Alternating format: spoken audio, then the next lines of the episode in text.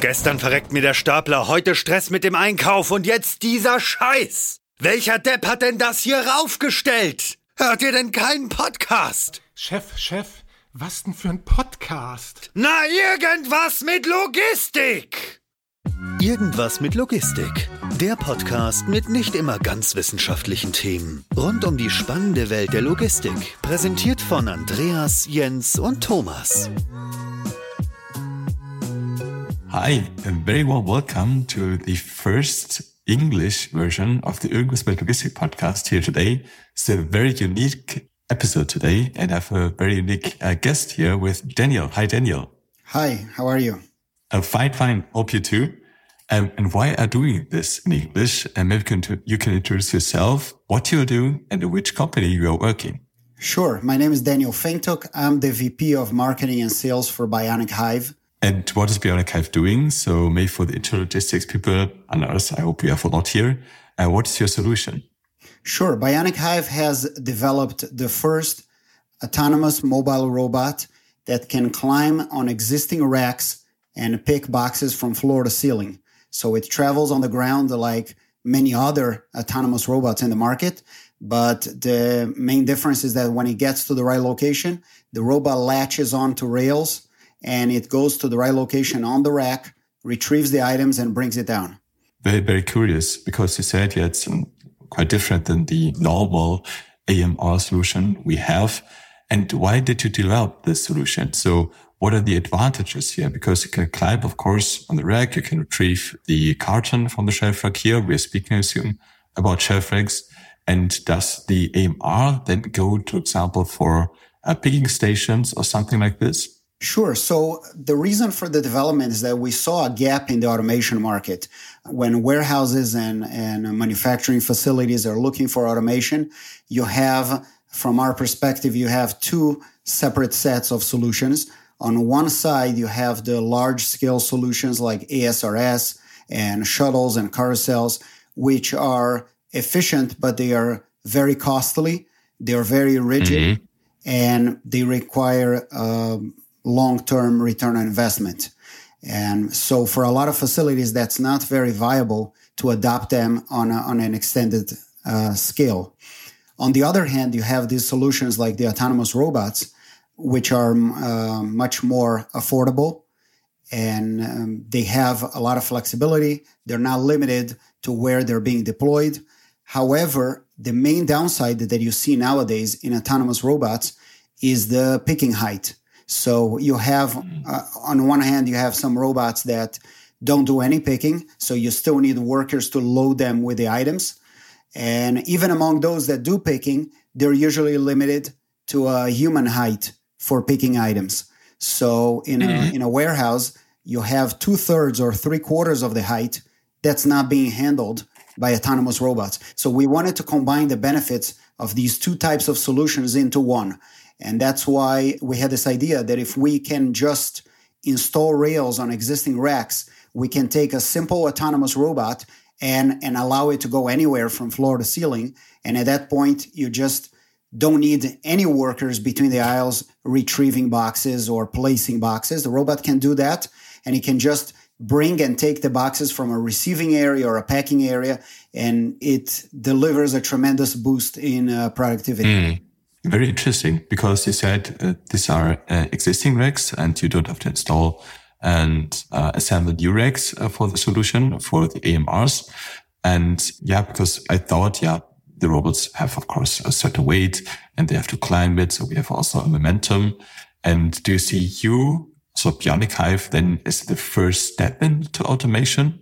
Or are there also kind of interest and thoughts about, yeah, how can we combine it with another solution where we speak here maybe about uh, conveyors in this, um, yeah, further transport in the DC? So more integrated ones or really only the first step into automation? Sure. So our idea is that the our robots will work alongside other solutions because there are limitations for the robots. For example, in terms of weight, the robot can handle up to 15 kilos. So there are many many items that cannot be handled by the robot. It will include most, I would say, most cases at most facilities we've seen.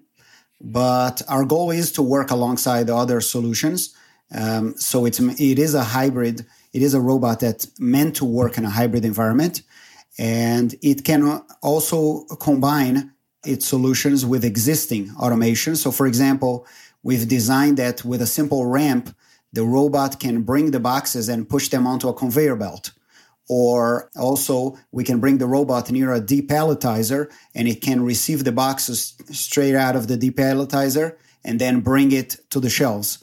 So, our goal is that it's not a solution that addresses all of the needs of the warehouse, but in any mm. facility, as long as you have a significant number of items that can be handled by the robot, it will be handled uh, most likely more efficiently and at a lower cost than the existing solutions.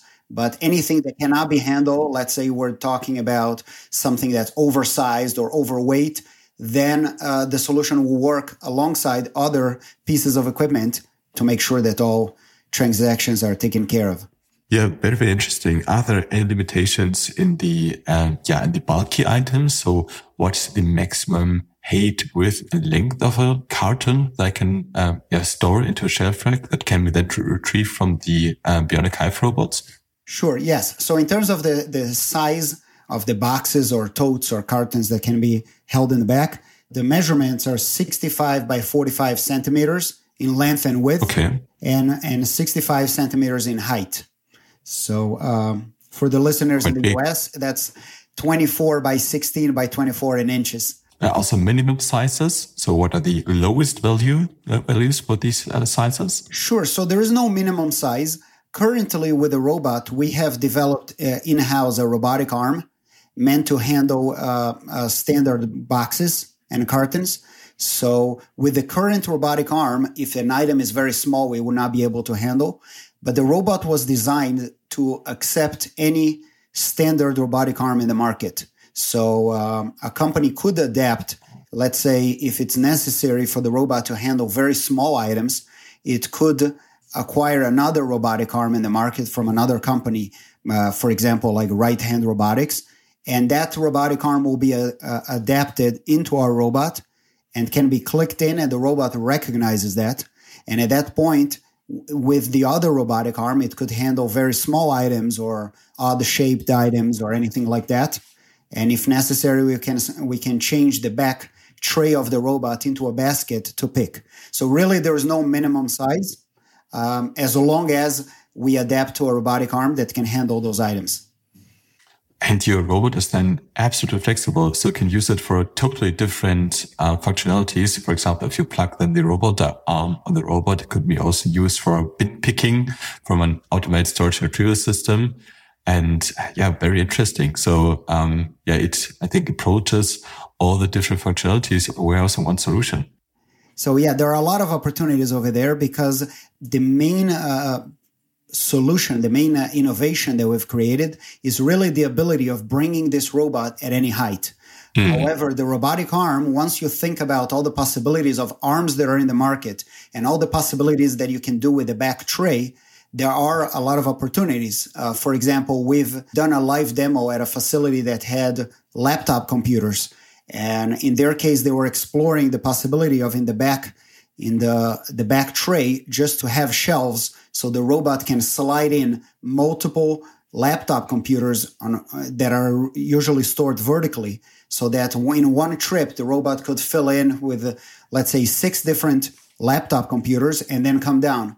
So there's a lot of possibilities of what you can do with the robot once it's on the right rack. And that really depends on what companies, what kind of products you have, and how do you want to handle them when we speak here about the solution and I want to implement this in my warehouse, so we speak here then about the, I call it normal AMR solution with the shelf racks because it offers such a variety of solutions I've heard now from you. About what delivery times we're speaking here. So do we speak here about weeks? Do we speak here about month from, yeah, we say order that we agreed on that we want to have it till I go live of the system? So right now we're coming to the end of the development of the solution. So it's not it's not a solution that's on the market yet. We are doing right now our goal for 2022 is to do a few pilot projects in the US and these will be their initial customers and and afterwards the solution will be available uh, in the US and then afterwards in Europe. But we don't expect to have it open to the general market until uh, next year. So uh, in the US, we're still uh, accepting a few other companies for pilot projects, but we're still probably a year away from uh, taking in other customers. Unfortunately for us in uh, Europe mainly, we have to wait then a little bit. And yeah, but maybe we can visit the pilot sites there. Um, how do we have, or can we have an insight in this? What are your main industries you're targeting on? Is it more because of the shelf racks, maybe uh, apparel industry, uh, where we have the normal replenishment functionality in the shelf rack system, or on which industries you're focusing on? This type of automation solution can be used by a lot of industries.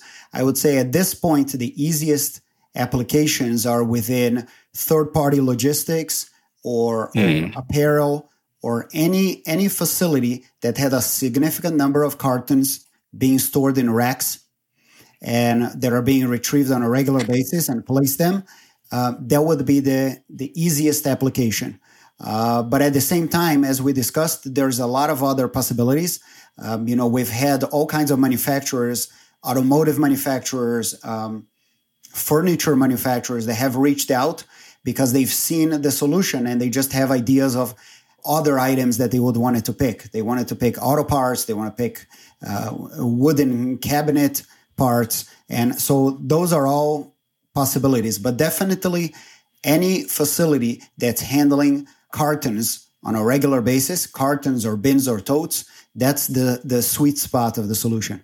Yeah, very interesting. Is there also a kind of an idea to um, go to a leasing model or rental model? Because when I think about AMR solutions, it's the perfect fit to make kind of flexible, yeah, commercial yeah, challenge out of this. Yes, absolutely. So already from the very beginning, even included in the pilot projects that we're conducting, we offer the possibility of either acquiring the robots or leasing them on a or paying on a yearly basis, like as an, a robot as a mm-hmm. service model, because it's a model that fits very well for companies. And our entire plan from the beginning of designing the solution is to have something as flexible as possible. So not only is flexible from an engineering standpoint that the robot can be placed in any facility, but also from a, from a financial standpoint, if you need on a regular basis only 20 robots in the facility, but at peak times you have a need for 30 robots. So why acquire mm-hmm. 30 robots and have those extra 10 sitting idle in the facility? We want to be able to deliver them when you need. And when you don't need, you could send them back. And the same thing if if uh, at one point one facility has a higher volume than another one, the robots could be taken from one facility to another and just uh, continue working there. So they're not limited by location and they're not limited to your facility. If there's no need for many robots, you don't have to acquire them and have them. Mm. Yeah, that's very interesting. And there's always the issue uh, in these peak times, which affects, of course, uh, mainly all the customers. Um, it's difficult then to shift the robots from one facility to another facility because everybody needs the robot in that case. Um, do you have kind of a stock of robots then in your own warehouses or how do you manage it? Good. So at this point, we do not have yet since um, we're only starting with the pilots, but we do expect to have a, a, large number of robots available so we can deploy to customers. Obviously, would not there would be a limit because uh, especially around peak times, if every customer would demand a very large amount, so it's probably recommended that companies should have a number of robots that can handle some small peaks mm-hmm. in demand, but we definitely would like to have to have them available. So if there's a need for for several more, we could deliver them, and customers would not. The goal is really to maximize the productivity of these robots and not to leave them idle if it's not necessary. And besides that, there are other there are other seasonality components that there could be industries that do have a need at other times in the year so they could benefit from those robots. So it's not always, you know, definitely the, the, the fourth quarter will be a great need for a lot of companies in a lot of industries. But throughout the year, our goal is to have them available. If you do have a peak at a certain facility, let's bring more robots to that facility. Mm-hmm. Yeah, very interesting. When we speak here about kind of maximum flexibility and also in the commercial charges and rental leasing, do you have also already an idea what is your business model, your pricing model? We speak here more about recurring revenue that you have, uh, yeah, flatten the curve that you sell the robots, um, yeah, per robot per year as a license, or is it concentrated more on the capital expenditures? That's only a one-time shot for the um, yeah expenditures. Sure. So the financial model hasn't been finalized yet. It's something we're we're working on. We definitely expect that by the end of the, these pilots, we'll have that finalized. But at this point, we're just trying to be flexible and seeing what the needs of the companies are. So we've we've talked to a lot of companies, and different companies have different needs. Some would rather purchase the robots as, as a capital expenditure. Others would rather go on a licensing model. So we are flexible and our main goal is to uh, to be able to deliver in the way that makes more sense for the client. Mm-hmm. Because when you're thinking about yeah, yeah, the main target, of course, 3PL because of flexibility, there's a strong focus on the operation, on the operative expenditures, and not on the capital expenditures anymore. And this could also help maybe um, yeah, customers in the end to make the first step on automation because there's always the biggest challenge in the beginning. Yes, yes. So we're trying to lower, we're trying to make it easier for customers to try it out. And a big barrier that sometimes companies have is when they look for solutions and they realize that if they want a solution that will do the picking from any height, they are told that they have to get brand new racks and they need to, you know, rebuild the facility. And that's a cost that most companies can't afford. So we wanted to see how can we have a solution that will minimize that, that we can walk into mm. a warehouse like most facilities still don't have any automation. And how can we have a solution that we can come to the facility and say, keep your racks, keep your workflow. All we're going to do is install these simple rails on the, on your existing racks. And from now on, we can pick those items that are currently being picked in a much more efficient way. So we're minimizing the, the barriers of entry to allow more companies to um, you know to start their first step into automation and obviously once they get into it there's a lot of other solutions in the market that can help um, address other types of um, uh, picking and automation that we can't handle due to our limitations Mm. Yeah, I think it's great. Um, like continuous improvement, uh, especially for 3PL customers, but not only. We do not limit it here um, but also maybe in bigger integrated solutions. If you put maybe several mezzanines uh, on top of on top of each other, or just extend the shelf racks. So of course this has to be analyzed by a structural engineer, and um, then we are on a kind of a very different level. Then we're talking more bigger warehouses already. I think one topic we have to also discuss. I think last year in June, when I remember right, we had a very viral post from Elon Musk so you have to tell, I think, the story behind this. I think this went very viral in the logistics industry worldwide. yes, absolutely. Absolutely. So last year, earlier last year, you know, um, I was reaching out as part of my work. We're doing, doing social media marketing and, and sharing the videos. And we've always gotten from the very beginning a lot of good feedback from the industry. When companies see this, people working supply chain logistics, they've always given us tremendously positive feedback. But, um, you know, but it was limited to, uh, in reach to some extent. And then uh, Elon Musk saw a post on Twitter where we had, you know, a robot just doing what it usually does, climbing the shelf, retrieving the item. And he commented on that and he said, the robots are the future. And after he commented on that, that post just went viral and we got more than 2 million views and that's when we got flooded with emails from companies all over the world saying, we really want this solution. And um, it's been a little bit of a challenge to explain that it's taking some time.